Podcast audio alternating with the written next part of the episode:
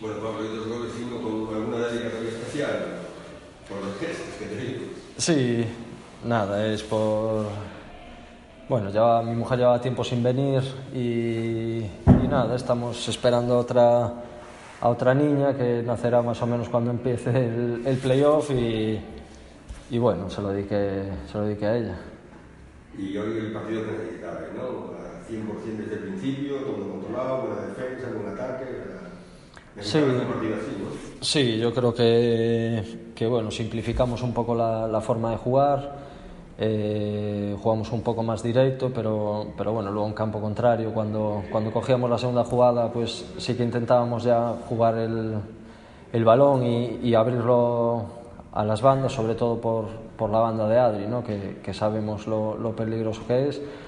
Y yo creo que en la primera parte ya se vio que, que el Racing tenía empuje, que, que tuvimos eh, muchas ocasiones y luego eh, en la segunda pues eh, te viene a la cabeza, ¿no? Cuando, cuando vas ganando 1-0, como otros muchos partidos al descanso, pues también se comentó ¿no? que, que esta, ya, esta segunda parte ya no podía ser la de otros partidos y yo creo que, que el equipo sigue igual de bien, evidentemente la, la expulsión también ayuda a, a tener más tranquilidad.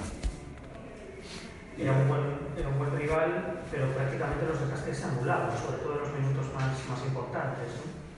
Sí, eh, era un rival que venía de ganarle al Compos eh, con un jugador menos desde la primera media hora. Eh, metió cuatro goles contra el Bergantiños, que es, que es un equipo muy, muy sólido defensivamente y, y venía en una dinámica buenísima, con gente, con gente buena arriba, eh, gente que te podía hacer daño.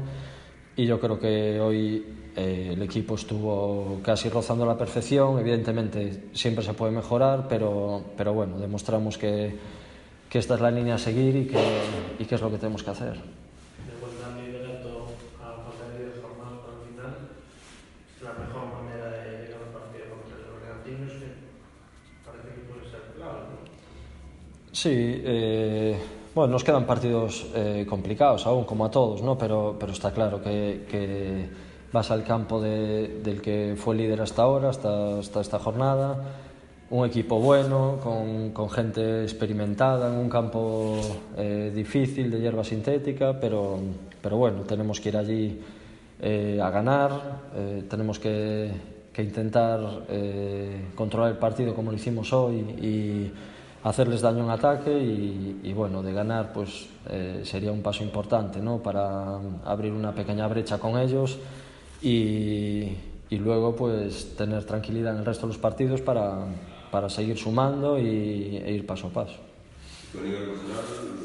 Sigue sumando goles, ¿no?